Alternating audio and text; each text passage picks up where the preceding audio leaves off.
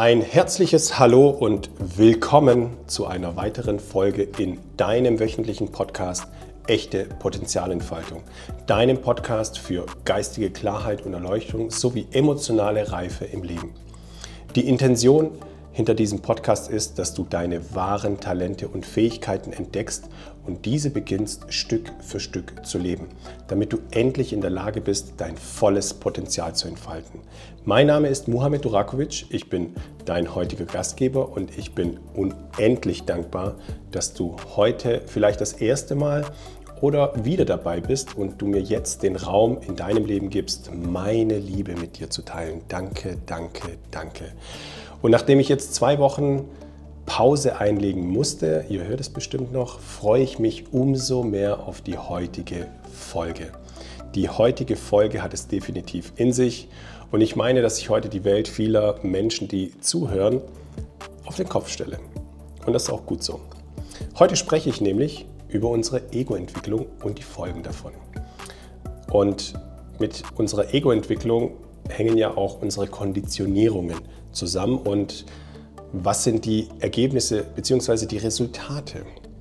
Also wer sich der Ansicht oder dem Gedanken öffnen kann, der weiß, dass all die gedachten Gedanken, all die gefühlten Gefühle, all die gesprochenen Worte und all die Taten im Ergebnis deine aktuelle Situation ergeben. Doch haben wir uns je die Frage in der Tiefe gestellt, warum wir so denken, warum wir so fühlen, warum wir so sprechen, warum wir so handeln? warum wir sind, wie wir sind.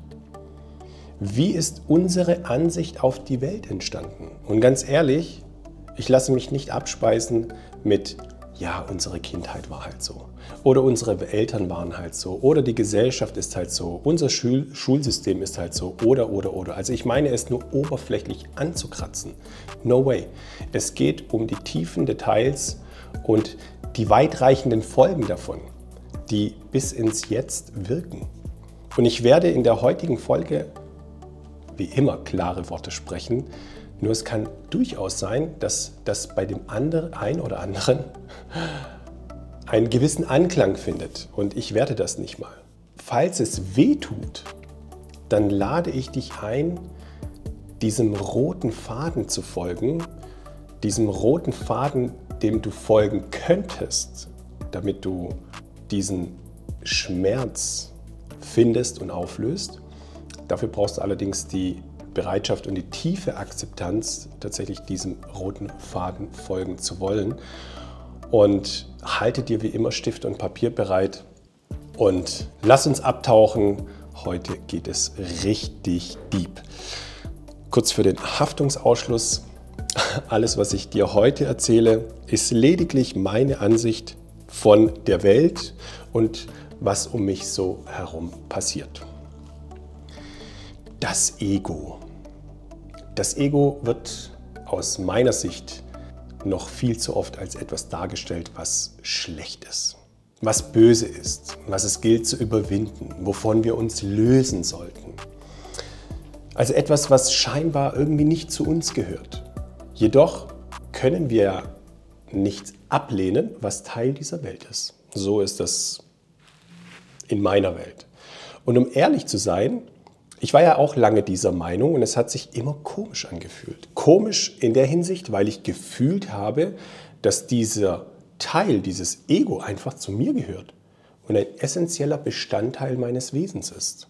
Und in der Persönlichkeitsentwicklung habe ich gelernt, dass das Ego unser Hindernis ist. Das Hindernis, warum unsere Träume nicht in Erfüllung gehen, warum unsere Vorstellungen nicht in Erscheinung treten, warum wir nicht das Leben leben, was wir uns vorstellen. Also das Ego ist immer der Grund, warum wir etwas nicht in Erscheinung treten lassen können. Also müssen wir lernen, es kon zu kontrollieren oder wir lernen uns davon zu lösen. Und das hat sich tatsächlich immer falsch angefühlt, um ehrlich zu sein. Und diese Ansicht ist ja wirklich weit verbreitet und wird im Endeffekt auch von so gut wie allen religiösen und spirituellen Konzepten vertreten. Was ich damals allerdings nicht wusste, dass mir noch nie eine andere Ansicht aufs Leben angeboten wurde. Und nun lade ich dich ein, deine Ansicht heute mal in der, in der Tiefe liebevoll zu hinterfragen, falls du auch der Meinung bist, dass das Ego schlecht ist und dass das Ego eben dein Hindernis ist, ob nicht das Ego als solches das Problem ist, das dir im Weg steht, sondern nur seine ungesunde und unauthentische Form. Vielleicht dürfen wir einfach nur ein gesundes und echtes Ego in unsere Lebensreise integrieren und es nicht als etwas Krankes zu betrachten oder etwas, was wir überwinden müssen. Also vielleicht wurde dir ja auch noch nie ein Weg oder eine Anleitung gegeben, die frei von Interesse bzw. Anhaftung ist. Also als Beispiel nehme ich gerne die Missionierung anderer Menschen aus Sicht der Religion. Also vielleicht hast du noch nie wirklich einen Menschen getroffen, der ein wahrhaftig gesundes und vitales Ego hat. Ich habe selbst auch noch nie einen Menschen getroffen, der genau so ist, also frei von Interessen. Auch die Mönche im Kloster, sie sind zwar fromm, was allerdings nicht zu bedeuten hat, dass sie ein gesundes und vitales Ego haben. Jetzt kommt bei dir vielleicht ein Fragezeichen und denkst dir so, ja, aber die sind auch egolos. Das kann schon gut sein, nur in meiner Welt bedeutet es, dass sie das Ego so kontrollieren, dass das Ego einfach nichts mehr zu sagen hat. Nun stellt sich die Frage, wie können wir für uns selbst erkennen, ob wir ein gesundes und vitales Ego haben, welches frei von Interesse bzw. Anhaftungen ist? Also solange wir uns nicht die Frage stellen, warum wir eine bestimmte Absicht haben, dass wir eine Handlung ausführen, um ein bestimmtes Ergebnis zu erzielen, in Anführungszeichen, vor allem wenn wir dadurch versuchen, also mit diesen, äh, mit diesen Absichten und Handlungen unser Wohlbefinden zu steigern oder anderen Menschen zu helfen und um anderen zu zeigen, wie gut wir sind, haben wir nie wirklich die Klarheit darüber, ob unsere Absicht auf einer gesunden Ebene basiert oder auf einer ungesunden. Also wir dürfen uns in der Tiefe die Frage stellen, warum machen wir das jetzt, was wir machen? Warum gehe ich meinen Beruf nach? Jetzt sagt der eine so, ja, um Geld zu verdienen, ja, um meine Rechnungen zu bezahlen, ja, um meinen Lifestyle zu halten. Da ich so, ja, ist klar, natürlich. Das ist so der Beginn. Und dahinter würde ich noch ein paar Warum-Fragen stellen. Also wie kam es überhaupt, dass du diesen, genau diesen Beruf wählst? Wie kam das zustande? Oder warum mache ich mein Hobby? Ja, weil es Spaß macht. Warum ist es mir wichtig, dass es mir Spaß macht? Also was ist der Grund dafür? Brauche ich vielleicht einen Ausgleich? Wenn ja, warum? Warum gehe ich jedes Wochenende feiern? Weil ich einen Ausgleich schaffen muss zu meinem, zu meinem Alltag. Ja, warum? Was, was musst du denn ausgleichen? Warum hast du eine Beziehung oder eine Partnerschaft? Ja, um Liebe zu erfahren. Und warum hm, willst du Liebe erfahren? Das sind so einfache Fragen. Das ist tatsächlich jetzt mal einfach nur angeritzt und hier könnte ich einige Warum-Fragen hinterher stellen. Sobald eine Weil-Antwort gibt es wieder eine Warum-Frage, bis keine Antwort mehr zustande kommt. Ich spreche da auch von Gedanken zu Ende denken. Und als ich auf der Suche nach meiner Wahrheit war, ich war tatsächlich auf der Suche, habe ich vor circa vier Jahren eine Methode kennengelernt, die heißt EBE ausgesprochen Emotional Body Enlightenment. Und diese Methode führt zu einer tiefen emotionalen Heilung des Menschen. Und ich habe diese Methode in Form eines Buches kennengelernt. Und ich habe dieses Buch von einem Freund geschenkt bekommen und ich wusste allerdings gar nicht, um was es geht. Das Buch sah so unscheinbar aus, es stand drauf, es gibt keine negativen Emotionen und das lag erstmal einen, ein Jahr im Schrank, hat Staub gefangen. Irgendwann habe ich das mit in den Urlaub genommen. Ich kann, ich kann mich so gut daran erinnern. Ich hatte also eben dieses, es gibt keine negativen Emotionen von Daniel Stacy Barron und die fünf Sprachen der Liebe. Ich begann beide parallel zu lesen. Und die fünf Sprachen der Liebe finde ich ganz okay.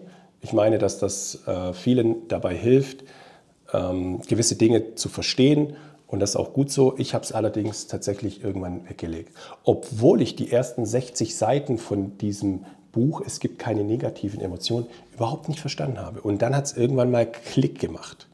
Dann ist irgendwann mal der Groschen gefallen, wie man so, so schön sagt. Und dann habe ich gecheckt, worum es in diesem Buch geht. Und zwar intuitiv. Also ich begann dieses Buch zu lesen und umzusetzen. Und aus Sicht von dem Entwickler Daniel Barron ist Partnerschaft, Beziehung die beste Plattform, um seinen emotionalen Schmerz zu heilen. Und der Entwickler, also Daniel Stacey Barron, ist der Ansicht, dass jeder Mensch ein Trauma durch den Mangel erfahren hat. Den Mangel von seinen Eltern nie richtig gefühlt worden zu sein. Und dieser Mangel führt zur Entstehung eines strategischen Selbst, so sagt er das, welches unser authentisches Wesen überdeckt und uns von unseren Lebenskonstellationen, wie zum Beispiel Beziehungen, Beruf, Erfolg, Hobbys, Ideale, spirituelle Suche etc., abhängig werden lässt. Also wir erleben niemals echte Erfüllung. Und hier geht es im Endeffekt um echte Selbstliebe. Also in, dieser, in diesem Heilungsweg geht es am Ende um echte Selbstliebe. Ich nenne es heute Urvertrauen. Ich habe das Buch tatsächlich als Vorlage genutzt. Ich nutze es heute noch als Vorlage, um ja, meine Schutzstrukturen aufzudecken und aufzulösen. Und Leute, ich bin ganz ehrlich, dieser Prozess verlangt alles von einem ab. Weil der Weg zur Authentizität, zur wahren Authentizität und der Weg in unser Urvertrauen zurück führt darüber, dass wir unsere inneren Schutzmechanismen, also unsere Schutzstruktur, tief genug umarmen können. Also die Anteile, die wir an anderen Menschen nicht mögen und selbst an uns nicht mögen, dass wir genau diese annehmen und lieben lernen. Also unsere emotionalen Verletzungen. Und diese emotionalen Verletzungen werden durch unser Ego abgeschirmt. Also wenn uns ein Mensch triggert oder verletzt, dann setzt das Ego verschiedene Gefühle ein, um den aufsteigenden Schmerz zu blockieren. Wie zum Beispiel Ärger, Wut, das kennen wir. Und aus meiner Sicht ist das die schwierigste Aufgabe, genau diese Anteile von, einem, also von uns selbst anzunehmen. Und das Herausfordernde ist, dass sich diese Gefühle, diese Schutzstrukturen sehr dynamisch verhalten. Also das ist nicht mal so, dass du sagst, okay, ich nehme hier äh, einen Kasten oder Dominosteine und stelle sie auf und tue sie verschieben, sondern das verhält sich eher dynamisch und zwar wie so ein Strudel im Wasser. Der Strudel im Wasser entsteht einfach und verschwindet wieder und wird vielleicht von einem anderen Strudel wieder überlagert. Also dass sich verschiedene Gefühle überlagern, das kennen wir. Und allein unsere Denkweise lässt kaum zu, dass wir überhaupt an diese Schutzstruktur herankommen. Das ist allerdings dieser Trugschluss, der sich hartnäckig hält, dass wir durch, durch unser Mindset alles verändern können. Also wir können durch unser Mindset nicht unsere Gefühle verändern. Wir müssen in unseren Gefühlskörper und in unseren Emotionalkörper abtauchen, weil dort entstehen die Gefühle, Schrägstrich Emotionen. Und das Ego bewahrt uns vor diesem emotionalen Schmerz, indem es gelernt hat, den Schmerz zu blockieren. Und dieser Schmerz hält uns ja eigentlich von unserer Freiheit fern, weil wir nicht mit diesen Anteilen verschmelzen wollen, die eigentlich zu uns gehören. Und das ist eben diese Schwierigkeit, die wir haben. Also wir sind nie ganz, sondern wir, wir verdrängen genau diese schlechten Gefühle wieder ins Unbewusste, weil wir wollen, uns, wir wollen uns ja nicht schlecht fühlen. Da komme ich auch später darauf, wie das zustande kommt. Und somit ist das Ego aus meiner Sicht unser bester Freund, unser treuester Begleiter, unser Beschützer. Uns darf klar sein, dass unser Ego uns bis heute beschützt hat und es immer noch tut. Unser Ego hält uns am Leben. Wir haben allerdings nun die Möglichkeit, eine authentische Form davon zu erschaffen oder herzustellen. Weil wenn wir uns nach der Wahrheit sehnen, nach der echten Wahrheit, die wir, also wir haben ja auch eine Wahrheit, nur ich meine, dass wir unsere Wahrheit nie wirklich tief genug hinterfragt haben.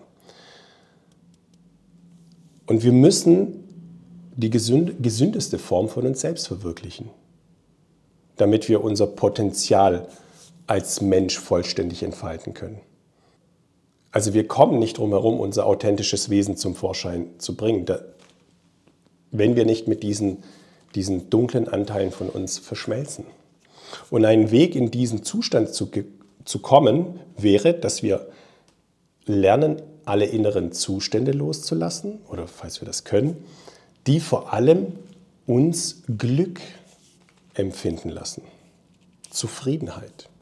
Wir müssen prüfen, ob wir dadurch etwas kompensieren oder betäuben. Also nur weil wir uns glücklich fühlen, bedeutet das noch lange nicht, dass diese Art von Glück gesund ist. Diese zur Erfüllung oder der Erfüllung dient, unserer Erfüllung. Es kann auch das krasse Gegenteil sein. Ich nehme gerne überspitzte Beispiele. Ein Alkoholsüchtiger ist ja im Zustand seines Rausches auch glücklich. Würdest du allerdings auf die Idee kommen, dass diese Form von Glück gesund ist? Ich stelle es einfach mal so in den Raum.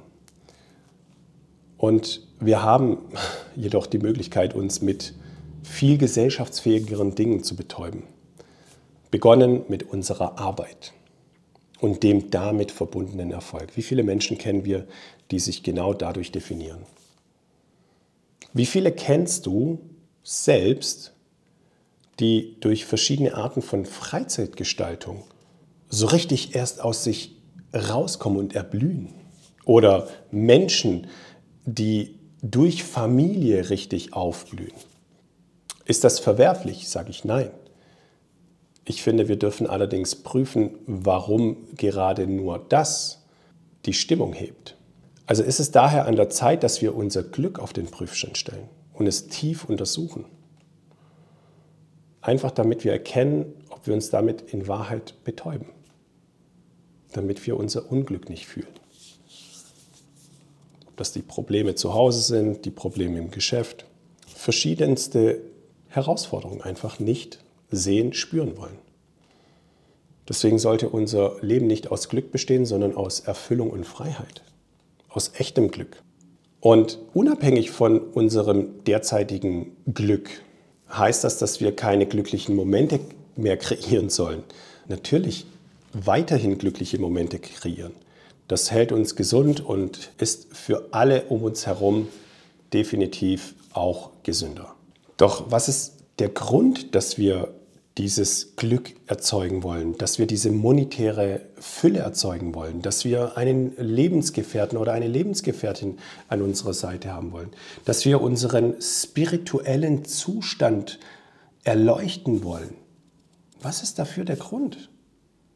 Und ich meine den Grund für mich gefunden zu haben, nämlich dass ich auf der Suche nach dem in meiner Kindheit verloren gegangenen authentischen Teil war.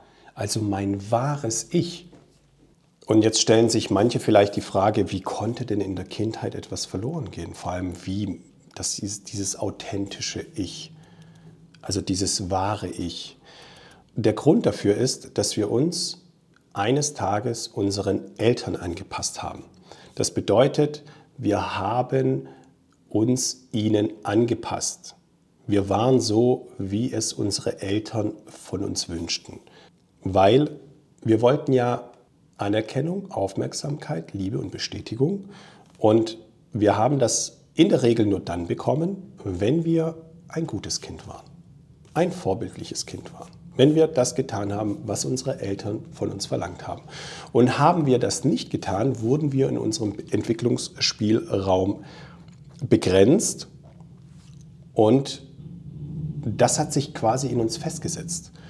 Und heute sind wir Erwachsene und dieses Programm, was wir damals erschaffen haben, setzt sich in uns weiter fort, unbewusst. Uns hat niemand gesagt, dass wir dieses diese Liebe, diese Anerkennung, diese Aufmerksamkeit, diese Bestätigung als Erwachsene nicht mehr brauchen. Wir können das selbst erzeugen. Und genau das Gegenteil ist das Ding. Wir sind dabei oder wir haben das Ziel, Liebe und Anerkennung zu maximieren und Ablehnung und Misserfolg zu minimieren. Wir wollen ein erfülltes Leben und ein Leben in Freiheit. Dann ist es aus meiner Sicht Zeit, uns schonungslos unseren inneren Beitrag zu überprüfen, weil dieser innere Beitrag, den wir leisten, spiegelt uns unser unbewusstes Selbstbild wider. Hier hören viele Menschen auf, ihre eigenen Regeln einzuhalten. Manche wollen nicht vollständig anerkennen, dass genau diese inneren und unbewussten Muster die äußeren Situationen anziehen. Also wenn wir verletzt sind, ziehen wir dadurch verletzte Menschen an, wie ein Magnet. Und sobald diese energetischen Stauungen ein gewisses Ausmaß erreicht haben, wird ihr Schmerz für uns so unerträglich, dass wir sie nicht mehr verarbeiten oder transformieren können. Das Ergebnis sind dann eben unsere Schattenanteile. Und diese Schattenanteile entwickeln sich zu Stimmen. In der Psychologie spricht man von Subpersonas. Die Stimme der Wut, die Stimme des Ärgers, die Stimme der Schuld, des Schams. Ich nenne sie liebevoll meine Avatare, also diese verschiedenen Stimmen in mir. Und die Aufgabe von uns Erwachsenen ist nun, mit diesen inneren Anteilen, in meinem Fall mit meinen Avataren, in Kontakt zu treten. Mich mit ihnen zu verbinden, weil das lediglich die verletzten kindlichen Anteile in uns sind, die nun von uns als Erwachsenen angenommen werden möchten. Also, unsere, also meine Eltern konnten ihre verletzten Anteile nicht annehmen. Vielleicht, weil es auch ihnen nie bewusst war oder es ihnen nie gezeigt wurde. Deswegen dürfen wir das nun für unser Umfeld und unsere Kinder in Liebe tun. Von nun an ist es aus meiner Sicht unsere Verantwortung, unsere Aufgabe dafür zu sorgen, dass wir unsere emotionalen Verletzungen heilen und somit unsere Schutzschilde abbauen. Diese Mauern, die wir errichtet haben, die wir errichten mussten.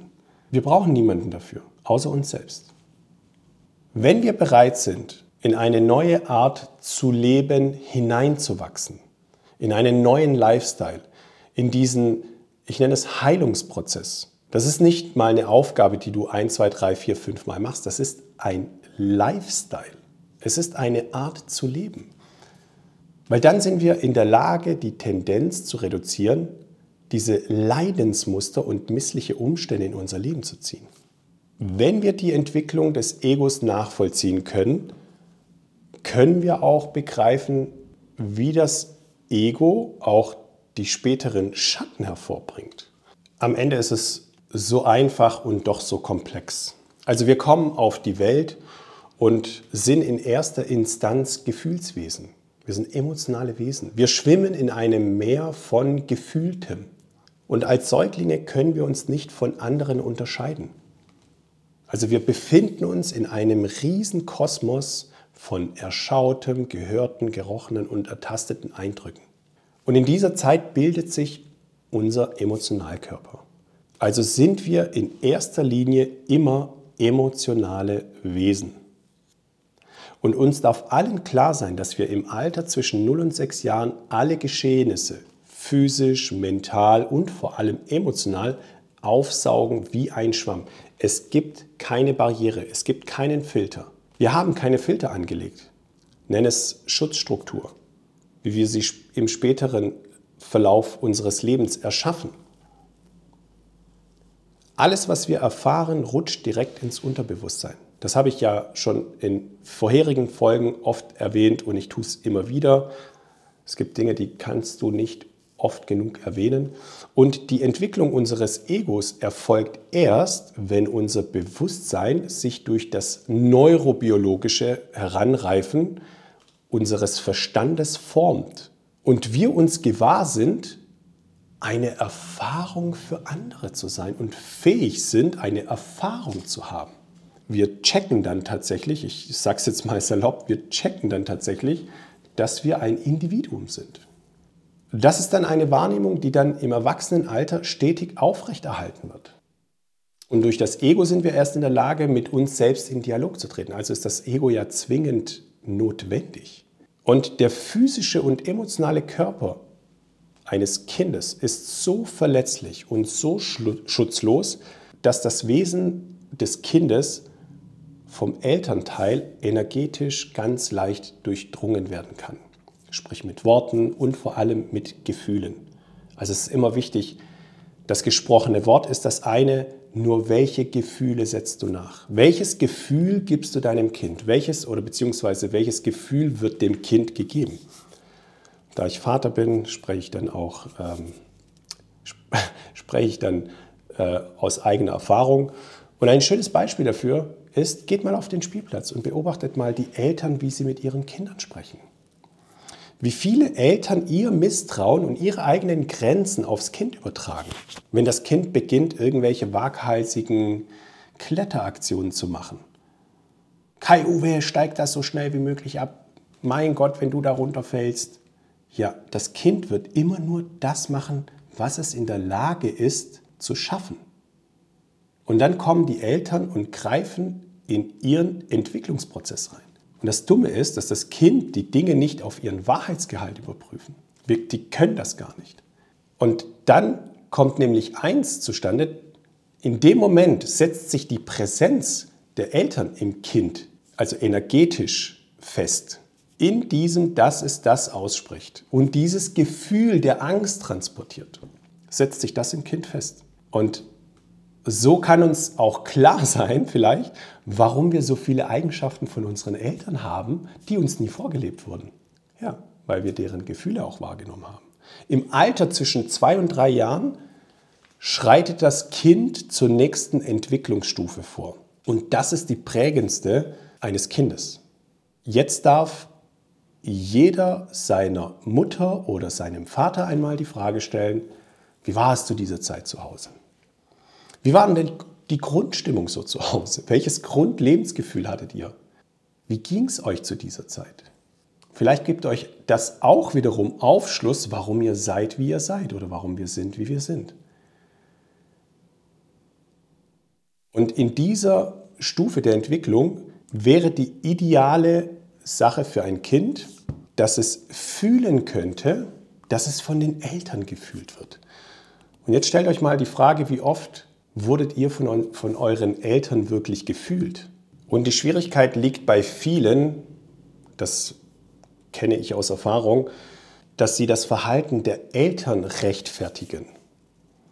Und darum geht es eigentlich gar nicht. Es geht darum, einfach das Ganze mal aus der Vogelperspektive zu beobachten, wie sich die Eltern uns gegenüber verhalten haben. Und wie lieben Eltern ihr Kind, wenn es mal etwas tut, was den Eltern nicht behagt. Das Kind wird oft in seinem Entwicklungsspielraum begrenzt, indem die Eltern sagen, was richtig und was falsch ist, anstatt erst einmal ihre Erziehungsweise zu überprüfen. Also das Kind dann zu lieben, wenn es nicht so ist, wie Eltern es von einem Kind erwarten. Und Eltern dürfen das Kind genau dann lieben, wenn es die elterliche Liebe am wenigsten verdient hat. Weil das Kind genau dann die Liebe auch am meisten braucht und die Sicherheit und den Rückhalt durch Mama und Papa. Wenn Kindern Grenzen gezogen werden, dann sind es nicht die Grenzen der Kinder, sondern der der Eltern. So sind die Kinder einfach nicht in der Lage, ihr authentisches Potenzial zu entfalten, weil die Eltern ständig meinen, dem Kind zu sagen, wie es zu sein hat. Die Kinder machen das, was die Eltern oder Erzieher, Erzieherinnen, Lehrer oder Lehrerin verlangen. Und das ist absolut bedauernswert. Also umso emotional durchlässiger die Eltern sind, umso vollkommener ist die Ego-Entwicklung des Kindes auf dieser Entwicklungsstufe zwischen zwei und drei Jahren. Das bedeutet, dass die Eltern ihre Grenzen tief hinterfragen, warum sie jetzt dem Kind etwas nicht erlauben. Wenn Kinder auf dieser Ebene nicht fühlen können, dass ihre Eltern sie fühlen können, wird in ihnen ein tiefer existenzieller Schmerz erzeugt. Und in dieser kritischen Phase hat das Kind das Bedürfnis, im Herzensbereich der Eltern zu landen. Das ist das Ziel des Kindes. Und jetzt die Frage, wie oft konnten wir das? Wie oft haben wir das geschafft? Und auf dieser Stufe ist die kindliche Selbstwahrnehmung tief mit der der Eltern verflochten. Das Kind ist noch kein Individuum, das spürt es noch nicht. Es ist kein unabhängiges Wesen. Das ist die Phase, in der die tiefsten emotionalen Prägungen stattfinden. Und ganz ehrlich, ich sage nur, holy shit, holy moly. Weil das, ich meine, dass das den wenigsten einfach bewusst ist. Und vor allen Dingen, das eine ist das gesprochene Wort, das Verhalten.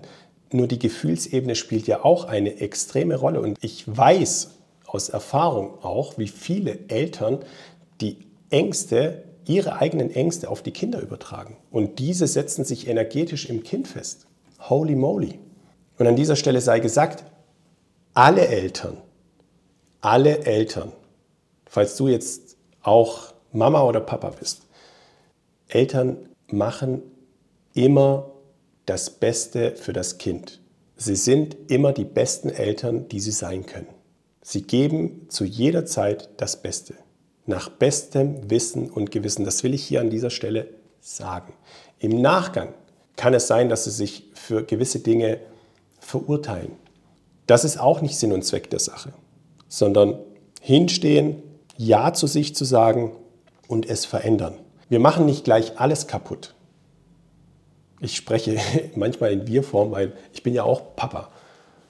Es gibt sowas wie eine kritische Masse und das ist, das ist ausschlaggebend. Also es heißt nicht, dass wir mit einer Situation gleich etwas im Kind in Anführungszeichen kaputt machen. In diesem Fall entstehen ja diese strukturellen Lücken, also wenn uns unsere Eltern nicht fühlen. Und diese Lücken versuchen wir durch Schutzstrukturen zu schließen. Und wir bauen in frühester Kindheit Schutzschilde auf. Diese Schutzschilde werden in der späteren Lebensgestaltung, ich nenne es kompensiert, durch Konsum, durch, wie schon erwähnt, durch Hobbys, durch Arbeit. Da ist die Grundlage ja im Endeffekt schon geschaffen für unsere Herausforderungen, für unsere Probleme. Also zu uns selbst und zu anderen. Und ich finde das total crazy. Weil im Endeffekt ist es ja einfach, nur unser Kind, also die Kinder spiegeln ja in den Eltern auch ihre verletzten Anteile. Und das ist das Spannende. Eigentlich, eigentlich müssten die Eltern, bevor sie Kinder bekommen, all ihre Themen aufräumen, damit das Kind, also damit A, die Eltern erstmal emotional durchlässig sind, damit das Kind einigermaßen emotional reif ins Leben gleitet. Also, wenn ein Kind zwischen zwei und drei Jahren in dieser Zeit, auf dieser Entwicklungsstufe, in seiner Realität nicht bestätigt wird, entsteht jene verzerrte Sichtweise auf die Realität, die es heute noch hat, die heute aktiv ist. Und wenn uns ein Mensch triggert oder scheinbar verletzt, dann werden am Ende nur Erinnerungen erweckt. Also Fakt ist, ein Kind ist immer okay auf dieser Entwicklungsstufe, weil es kennt keine andere Wahrheit. Es verhält sich seiner wahren Natur nach. Die Aufgabe der Eltern ist es, das, ist es dann, das Kind zu fühlen und nicht zu verbiegen, zu manipulieren. Dass es das fühlt, was die Eltern von ihm verlangen. Oder dass es das tut, was die Eltern von ihm verlangen. So bekommt das Kind nämlich das Gefühl, es sei nicht in Ordnung. Es ist falsch. Es ist schlecht. Und es lernt zu funktionieren. Einfach nur, weil die Eltern ihre unbewussten Themen auf das Kind projizieren. Also, je erfolgreicher Kinder, und mit Kindern sind wir alle gemeint, je erfolgreicher Kinder in den Herzen ihrer Eltern landen können, desto besser können sie auch in sich selbst landen weil sich unser Gefühl der Sicherheit, der Geborgenheit in der Realität genau nach diesem Kriterium richtet, wie wir im Endeffekt in dieser Zeit von unseren Eltern gefühlt wurden. Das ist, ich finde das, ich das, ich das ehrlich gesagt total krass. Also diese, diese weitreichenden Folgen, die in dieser Zeit gesetzt werden, Ohne diese Voraussetzung, dass wir diese Geborgenheit, diese Sicherheit fühlen, verlieren wir entweder energetisch oder emotional die Verbindung zu uns, zu unseren, in Anführungszeichen, Gefühlen bzw. Emotionalkörper. Und der Emotionalkörper ist in meiner Welt die Voraussetzung für ein gesundes und authentisches Dasein. Und wenn wir diese Verbindung zu uns verlieren, dann kompensieren wir diesen Verlust mit dem Verstand. Und hier kommt das Stichwort mentale Techniken, Mindset. Unsere von Mindset durchtränkte Kultur. Alles wird mit dem Verstand geregelt, alles wird mit dem Wissen geregelt. Das geht nicht. Emotionen sind Energie. Und Energie darf dort verändert werden, wo es entstanden ist. Und da kommt der Verstand nicht hin. Und das ist der rote Faden von vorhin. Falls du, dich falls du dich nicht erinnern kannst, dann kannst du gerne an den Anfang zurückspulen. Und durch die Abspaltung von unserem emotionalen Wesenskern entsteht im Unterbewusstsein ein Gefühl von Urwertlosigkeit. Also dieses Nichtfühlen der Eltern, dass die Eltern die Realität des Kindes nicht bestätigen lässt im Kind ein Gefühl von Urwertlosigkeit entstehen. Es löst sich von seiner Liebe. Und die Folge davon ist, dass diese positiven Selbstbewertungen, Stichwort Affirmationen, von dieser Urwertlosigkeit immer torpediert werden und in strategische Kompensationen verwandelt werden. Zum Beispiel der Erfolg im Beruf, im Ho das Hobby bis zum Exzess zu treiben, Ideale zu haben, spirituelle Suche. Das sind gute Kompensationen für diese Urwertlosigkeit. Und im Alter zwischen vier und fünf Jahren reift der Mentalkörper des Kindes weiter heran, also der Verstand. Und in jener Phase verlangt es nach physischer Gegenwart der Eltern. Warum? Weil es sich bewusst ist, ein separates Wesen zu sein. Also zu dieser Zeit hat sich das Ego entwickelt. Das bedeutet, das Kind kennt ein Anfang und ein Ende. Es ist nicht mehr verbunden mit den Eltern, sondern es versteht nun, dass es ein eigenständiges Wesen ist. Und jetzt sucht dieses Kind nach Anerkennung, nach Bestätigung, nach Würdigung, weil nur so überlebt das Ego.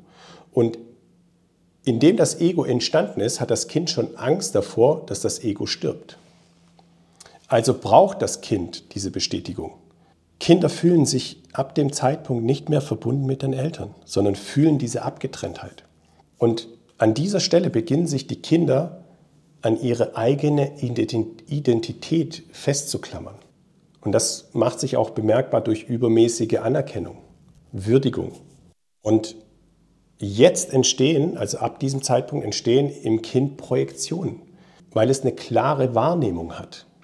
Es hat eine klare Wahrnehmung, dass es ein Individuum ist. Je weniger ein Kind emotional reichhaltige Bindung mit seinen Eltern erfährt, desto mehr wird die gesunde Bildung seines Egos verhindert. Und das habe ich ja schon erwähnt. Das ist der Moment, wenn Eltern ständig in den Entwicklungsbereich der Kinder eingreifen und ihnen sagen, wie sie zu sein haben. Wenn ein Kind von seinen Eltern gefühlt wird, dann gibt es zwischen seiner und der emotionalen Realität der Eltern keine Unstimmigkeiten. Und das wäre ideal. Wenn eine solche gesunde Entwicklung nicht erfolgen kann, dann entsteht um das Thema der kindlichen Loslösung, also wir, wir müssen uns ja klar sein, wir lösen uns ja in Anführungszeichen von unseren Eltern. Also wir kommen als Säugling zur Welt, wir hängen quasi an der Brust der Mutter.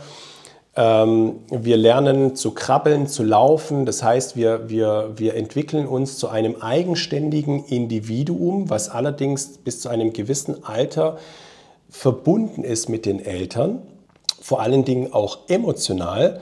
Und wenn diese emotionale Ebene nicht stimmig ist, also einigermaßen das der Eltern und das der Kinder, dann ist diese kindliche, diese Loslösung, die ist in Anführungszeichen nicht gesund, weil das Kind wenn es nicht in seinen Gefühlen bestätigt wird, ein defensives Verhalten entwickelt, in sich kehrt. Oder das Gegenteil. Es entwickelt eher so Konfliktpotenzial. Das kennen wir. Das trägt dazu bei, dass quasi diese Ego-Schutzstruktur aufgebaut wird und dass wir emotional undurchlässig werden, weil wir diese Schutzstruktur haben. Und wenn wir quasi von den Eltern gefühlt wurden, dann ist diese Schutzstruktur kaum bis gar nicht vorhanden. Diese Schutzstruktur blockiert unsere Realität und unsere energetische Realität, weil wir uns mit unserer energetischen Realität nicht verbinden wollen, weil die damals so einen emotionalen Schmerz erzeugt hat, dass wir das nicht wollen. Deswegen haben wir unsere Schutzstruktur erschaffen. Und diese Schutzstruktur macht sich bei vielen heute noch bemerkbar. Auch bei mir, das will ich gar nicht abstreiten. Bewusst, unbewusst. Wir kennen das, wenn wir innerlich auf Abstand gehen, wenn wir in eine Situation kommen, die uns nicht behagt. Wenn uns Menschen gegenüberstehen, die uns nicht behagen. Also das spüren wir. Weil die elterliche Autorität für die, ja, wie soll ich sagen, also für die kindliche, äh, also das Kind wird ja irgendwann mal so seine Realität bestimmen. Und ausschlaggebend ist dafür die Autorität der Eltern. Das ist, also das eine kann nicht ohne dem anderen. Das Kind ist in einer Co-Abhängigkeit mit den Eltern und das Kind braucht die Autorität der Eltern. Nur jetzt kommt es auch dazu, dass Kinder mit ihrer eigenen Realität und mit der Realität der Eltern zusammenstoßen. Stichwort willensstarke Kinder. Und aufgrund von dem, dass die Kinder keine Schutzstruktur haben, wird die Realität der Eltern sich durchsetzen. Das bedeutet, die Realität der Eltern ist gut oder richtig und die Realität der Kinder als schlecht oder falsch. Das bedeutet, wann immer die kindliche Realität sich also mit der seiner Eltern im Konflikt befindet, und das passiert aus meiner Sicht sogar mehrmals am Tag, weil Kinder von Grund auf willensstarke Wesen sind. Also es sind Individuen, also die kommen mit einer Energie auf die Welt. Wow. Also wird die Realität der Eltern als die gute und die richtige empfunden, wie schon erwähnt, und die des Kindes als die falsche und die schlechte. Und an dieser Stelle sei gesagt, ein Kind kann durchaus liebevoll erzogen werden. Eltern können dem Kind mit Engelszungen klarmachen, dass die Realität des Kindes die falsche ist. Weil die meisten Eltern ihre Art zu erziehen nie hinterfragt haben und dazu ist es elementar, welches Gefühl sie dem Kind vermitteln, welches, welches Gefühl nachgelagert wird. Und sobald Eltern eine solche Schablone über das Kind setzen, setzt die sich auch fest und bildet eine lebenslange energetische Struktur. Das ist wie so ein Filtersatz. Und dieses setzt sich zwischen dem Herz der Kinder und seinen Erfahrungen. Das bedeutet, ein echtes Durchdringen der Energie ist nicht gegeben, weil dieser Filter dazwischen ist. Also, was ist die Folge davon? Dieser innere Konflikt im Kind, dass die Eltern des Kindes sie nicht bestätigen, setzt den Samen für die Emotion der Urwertlosigkeit. Das habe ich ja schon erwähnt. Denn ab diesem Zeitpunkt beginnen Kinder nämlich ihre emotionale Realität ja auch zu bewerten. Das bedeutet, ein Kind meint, es ist ein guter Mensch, wenn es sich gut fühlt. Und wenn es sich schlecht fühlt, ist er ein schlechter Mensch oder ein schlechtes Kind. Und genau diese Selbstbewertung ist die ursprüngliche Quelle unseres Selbstwertmangels. Einfach nur, weil uns unsere Eltern in Anführungszeichen nach bestem Wissen und Gewissen erzogen haben. Und die Folge, dass wir Schutzstrukturen und Kompensationsmuster entwickelt haben und die unsere, unser authentisches Wesen überdecken. Das ist doch spannend. Und wenn solche Muster erstmal in der heranwachsenden Struktur unseres Egos eingebaut worden sind, dann funktionieren sie eben wie so ein Filter, die alle Erfahrungen erstmal beeinflussen. Also erstmal müssen alle Erfahrungen, bevor sie im Herzbereich ankommen, durch diesen Filter durch.